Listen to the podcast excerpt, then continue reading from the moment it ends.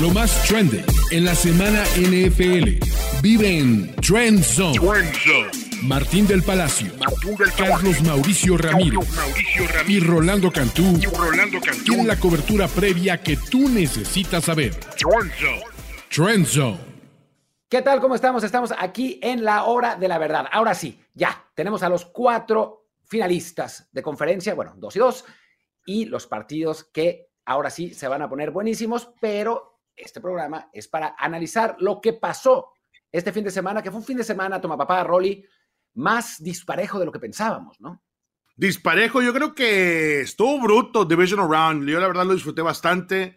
Eh, partidos donde hubo pelea por ambos equipos, por varios equipos, pero la verdad que ganaron los mejores equipos y al final ya tenemos eh, los que van a pasar al campeonato de conferencia por ambos lados. Yo la verdad lo disfruté bastante. ¿Tú, Carlos? Ay, qué linda mañana aquí en Santa Clara, en el área de la Bahía. qué linda semana. Qué lindo. Otra vez. Otro. Qué lindo. Ay, qué lindo. Qué lindo todo. Feliz, feliz, feliz. Martín, Rolly, qué lindo. Qué lindo, vale. De verdad que sí. No, no, no. Tremendo. Tremendo. Eh, arranque con el que quieran, arranque. Dale, dale, dale. Tú, Martín, lidera. Lidera el programa. Antes, de arrancar, antes de arrancar, hay que decir que Rolly está tan enojado porque ganaron los Niners que se desenfocó. Y hoy, hoy, hoy no, no, no, viene, no viene muy, muy preciso, Rolly. Viene, viene un poco desenfocado. No, al contrario, chequen mi Super Bracket Challenge, era, era Niners. Era Niners. Se fue a las Bahamas, Rolly, literalmente a las Bahamas para, para ver los partidos de fútbol americano. Pero en fin, vamos, vamos, vamos con el partido de Kansas City contra Jacksonville. Que bueno, eh, Patrick Mahomes dio un golpe tremendo sobre la mesa. Después de lesionarse, eh, demostró que es un superhombre, se lesionó y aún así los Chiefs ganaron el partido y le dieron su primera derrota en su vida. La primera derrota en su vida de Trevor Lawrence en un día sábado. ¿Cómo vieron el partido? Oye, fíjate que este me tocó en la pantalla de Universo y la verdad que eh, veías la primera serie ofensiva de los Kansas City Chiefs Oye, qué bárbaro, qué conexión, qué manera de distribuir la bola por el lado de Patrick Mahomes. Y luego cae la lesión. Y cuando cae la lesión, Arden Key, Corey Peters encima de ese tobillo de Patrick Mahomes, dices tú, a ver, ¿lo van a limitar? Y no, al contrario, la defensiva al principio estaba demasiada concentrada de los Jaguars que no le botara el contain Patrick Mahomes, cosa que pasó durante antes de, de la lesión. Pero cuando llega la lesión, dices tú, ¿va a haber chance o sea, realmente chance que estos Jaguars se metan el partido y demostró lo, opuesto. Creo que se vio el carácter de equipo, se vio eh, la entrega que tiene Patrick Mahomes. Cualquier otro mariscal de campo eh, que tenga una lesión o un golpe de esa, de esa magnitud, olvídate, o sea, vas a tratar de, cuidar tu carrera. En este caso, Patrick Mahomes, digo, ¿sabes qué, coach? Ni quiero entrar al locker, fue todo un berrinche para meterlo y realmente eh, atenderlo, volverlo a vendar, a, echarle una tipeada ahí y poder regresar al campo. A mí me encanta la historia de Patrick Mahomes, me gustó bastante el esfuerzo y hay que ser honestos, Jaguars con Doug Peterson, con Trevor Lawrence, con Travis Etienne, con todo ese cuadro de Christian Kirk de receptores, creo que tienen un equipo para pelear el resto del camino.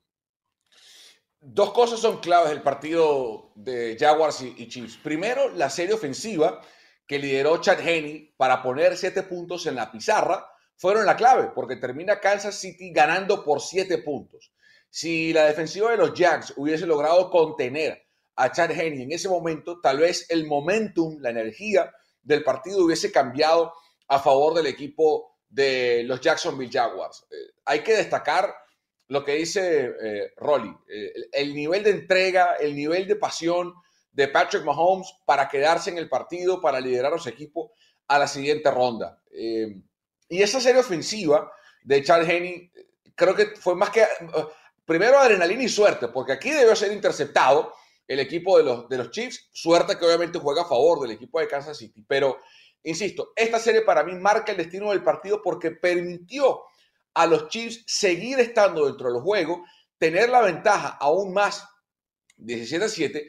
Y lo que hay que hablar, Martín, es de Daisea Pacheco.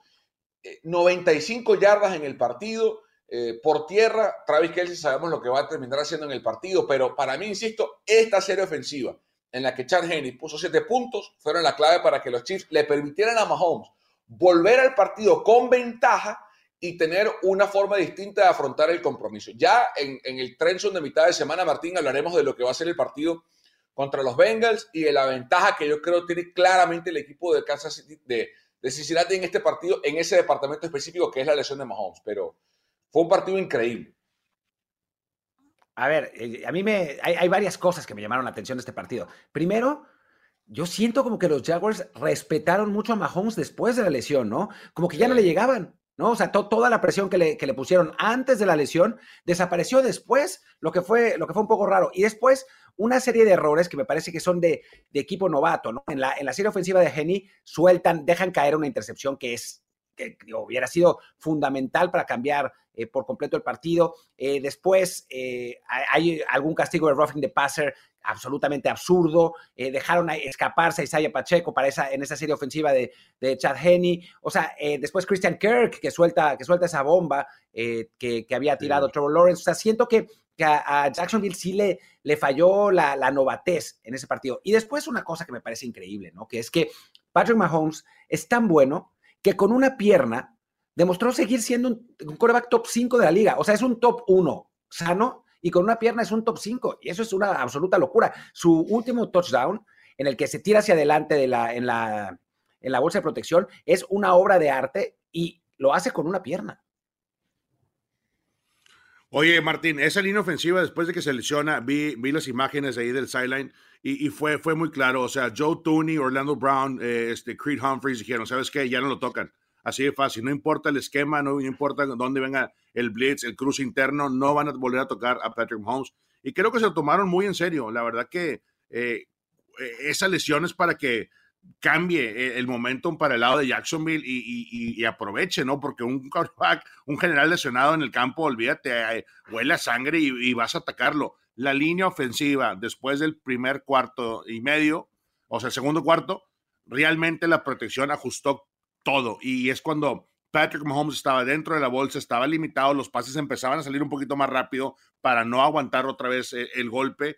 Y, creo que al final del día el trabajo de Travis Kelsey, Kelsey siempre ha sido eh, la válvula de escape, el mejor blanco que tiene Patrick Mahomes, registró eh, por debajo de las 100 yardas, pero estaba en todas las jugadas importantes para extender el drive, para meter un primero y 10. Y eso al final del día tenía mortificada la defensiva y al cuadro de linebackers del equipo de Jacksonville. 14 recepciones de Kelsey. La, sí. la, la, mayor cantidad de una ala cerrada en la historia de los playoffs. Y del otro lado, toma papá, y ahora sí ya te doy la palabra. Jacksonville, ¿qué piensas de Trevor Lawrence y qué piensas eso de que eh, pues dejaron un poco, abandonaron el juego por tierra cuando Travis Etienne había estado jugando bien? Bueno, allá iba Martín, totalmente de acuerdo contigo. Travis Etienne consiguió 62 yardas. Y por eso, cuando les hablamos a los fanáticos de Trenson de la NFL, les pedimos que hay números que, hay que darles contexto. A lo mejor alguien ve el box score esta mañana y dice, bueno, Etienne 62 yardas es poco, pero tuvo 10 acarreos, es decir, 6.2 yardas por intento. Una barbaridad en un partido divisional en la carretera eh, en Kansas City, que un corredor como Etienne consiga 6.2 yardas por acarreo es una barbaridad. Yo creo que Peter, y por eso insisto, creo que la serie ofensiva de Chad Henney le metió demasiada presión a los, a los Jacks y quisieron hacer de más con el juego aéreo. Creo que abandonaron demasiado el juego terrestre y Tien estaba dominante. Y pensando en la semana que viene contra los Bengals, si vieron lo que hizo Joe Mixon, que lo vamos a ver en un rato, eh, si Mixon le dio problemas a los Bills en casa con nieve, ¿qué va a poder, con una serie, con una línea ofensiva lastimada? Eh, por ahí para mí va a estar la clave. Entonces, eh, los, Lawrence se mostró muy bien para ser un jugador en su segundo partido de playoff en la NFL, en la carretera. Creo que hizo cosas muy interesantes. Dejaron cosas también, poco, un par de puertas abiertas. Force una intercepción, eh, que es un error para mí no forzado, que Watson intercepta con una mano en la segunda mitad. Eh, pero insisto, sí. creo que los Jaguars están en el camino correcto, Martín, con el coach indicado, con el entrenador indicado, con el corredor indicado. Necesita una superestrella como receptor porque tienen muchos dos, pero les falta un uno, porque ni Christian Kirk ni Zay Jones son unos. Mm. Hace falta un uno, un DeAndre Hopkins, un Devontae Adams, eh, un Justin Jefferson, un Divo Samuel, un, un mm. Cooper Cup, eh, un AJ Brown, un receptor de peso para que los Jacks den el salto de calidad. No todo fue este Patrick Mahomes, la defensiva apretó. Frank Clark, Chris Jones, al final del partido estaban, o sea, los bloqueos, esa batalla interna eh, en las trincheras estaba brutal. La defensiva siempre de Kansas City logra prender el switch en el momento indicado y creo que también lo hicieron al final de ese partido.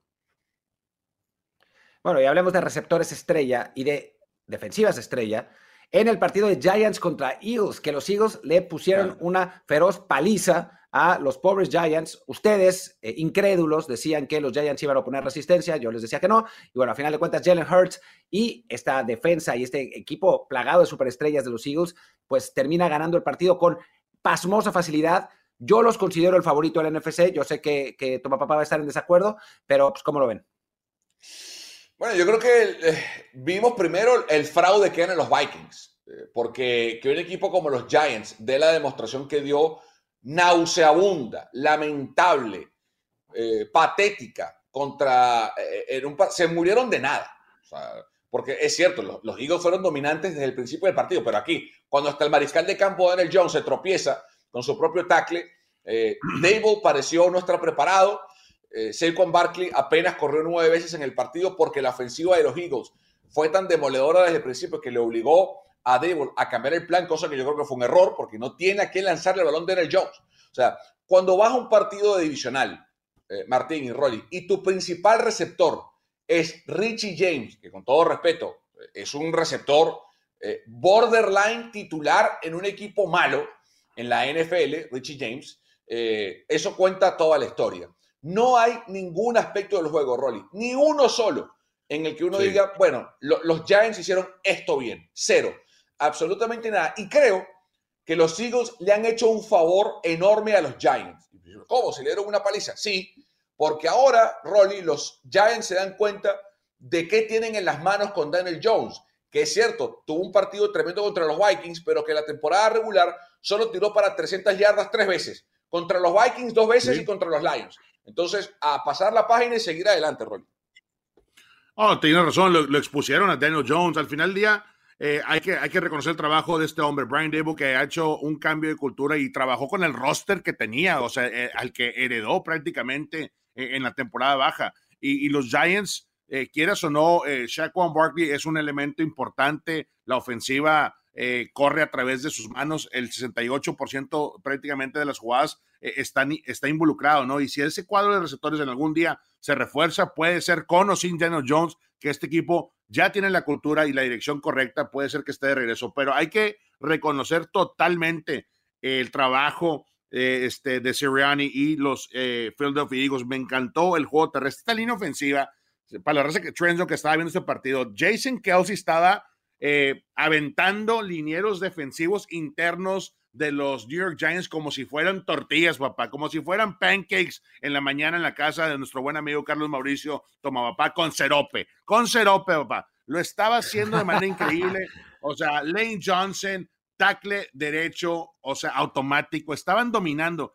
Cada vez que tú tienes esa unidad y comandada por Jason Kelsey, posiblemente el centro más inteligente que tenga un equipo en la NFL, vas a poder producir. Primero es restablecer el juego, el juego terrestre con o sin el brazo, que el hombro de, de Jalen Hurts. Jalen Hurts empezó a aventar rayos, compadre, que estabas, dices tú, está descansadísimo. Este equipo de los de Eagles va para largo y creo que ese matchup del, campeonato de conferencia, que luego lo vamos a estar platicando entre 49ers y los Eagles, va a ser posiblemente el mejor, la mejor final de conferencia que, que, que, que exista este, eh, en, los últimos años, sin duda.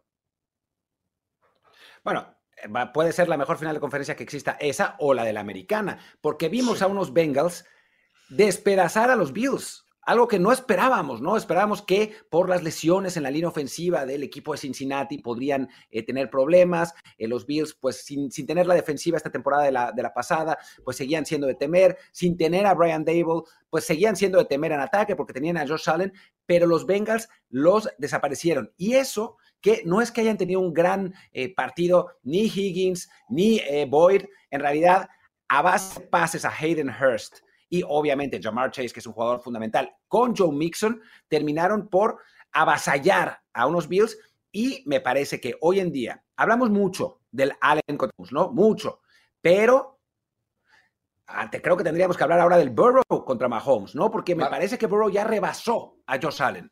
Martín, viste la luz. Viste la luz, Martín. Por fin, tengo todo el año. tengo todo el año. Martín, da, por favor, dame crédito. Tengo todo el año hablándote de Joe Shiesty, hablándote de que es el segundo mejor mariscal de campo en la NFL detrás de Patrick Mahomes.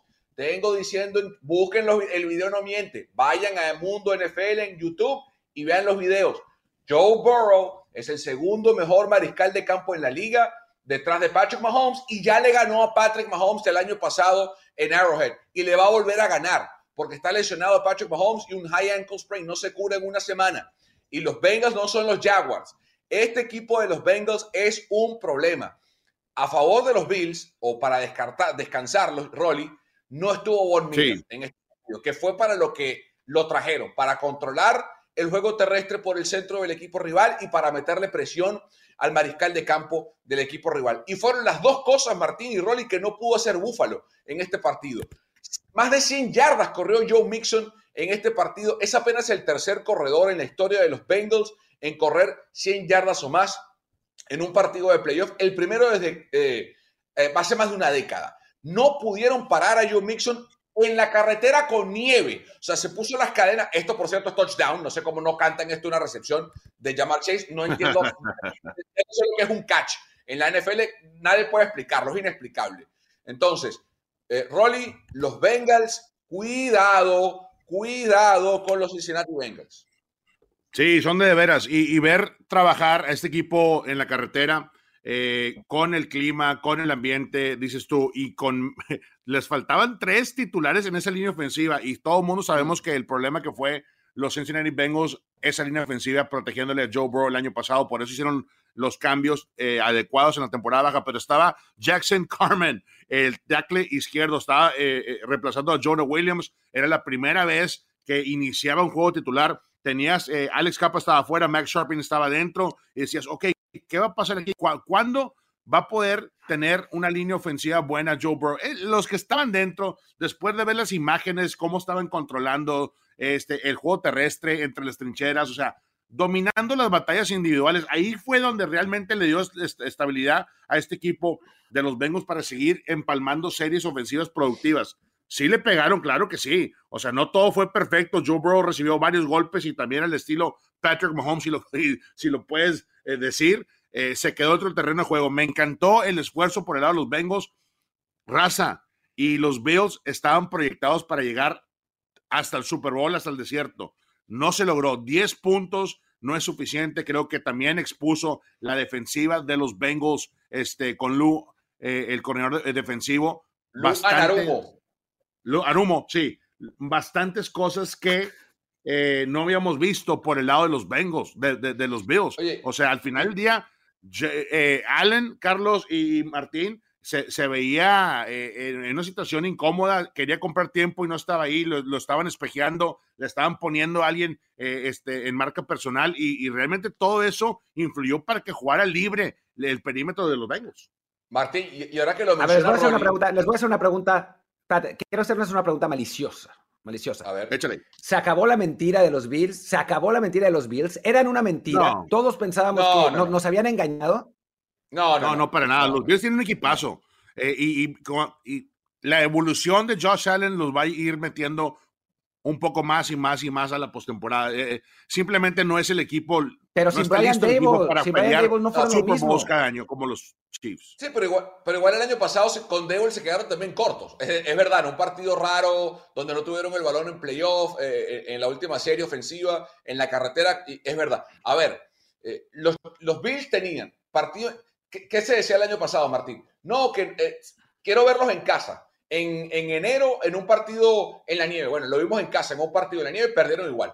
Eh, hay dos cosas que este equipo tiene que solventar urgentemente. Tal vez tres.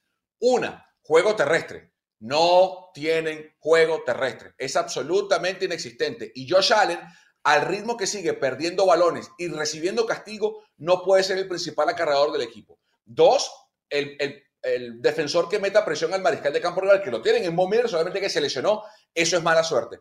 Y tres, un segundo receptor que acompañe a, a Stefan Dix, porque Gabe Davis sube, baja, viene y va, pero yo creo que es un equipo sólido que tuvo que pasar con lo que pasó con Damar Hamlin este año, que fue un duro golpe, la lesión de Von Miller, para mí es de verdad, pero tienen que buscar otro coordinador ofensivo o buscar la forma de cambiar para asemejarse a lo que hacían con Dable o mejorarlo, porque se fue Dable y los últimos seis partidos Josh Allen tuvo regresión al Josh Allen novato que entregaba el balón de más. Y lo dijimos en la semana pasada, si Josh Allen entrega el balón, van a perder el partido y lo perdieron.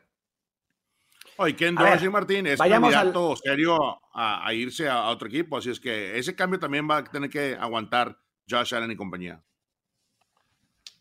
A ver, vayamos, vayamos al otro partido, al último partido donde celebra toma papá, celebra toma papá, pero, pero, pero, pero, creo que la nota es Ah, La nota es Dak Prescott. La nota, o sea, sí, los, los, los, los Niners súper bien y todo eso. Pero Dak Prescott te entregó el partido. O sea, la cantidad de errores que cometió Prescott, o sea, años y años escuchando a los Cowboys diciendo, no, bueno, la prensa no trata bien a Dak Prescott, es injusta con los Cowboys, hay una campaña contra los Cowboys. Y la verdad es que ahora incluso los propios fans están diciendo, bueno, quizás Prescott no es el coreback que estábamos buscando. De los, la grandeza de los Niners la sabemos todos, ¿no? O sea, eso, eso creo que no lo, lo vamos a discutir, pero no, no está sujeta a discusión. Pero sí los Cowboys podrían haber ganado este partido y hay errores individuales serios que obviamente la lesión de Tony Pollard eh, maximizó también, ¿no? Martín, el problema no es Dak Prescott. El problema no es Dak Prescott, porque Prescott tiene ahí siete años eh, y los Cowboys no han ido a una final divisional en 28 años. O sea, Prescott es responsable de siete de los 28, siete, un tercio. El único factor común que tienen los Dallas Cowboys en 28 años de fracaso, ¿cuál es, Rolly? ¿Cómo se llama? Jerry Jones. Jerry Jones. Jerry Jones, que es jefe, eh, abogado, jurado, juez, eh, todo. Es todo.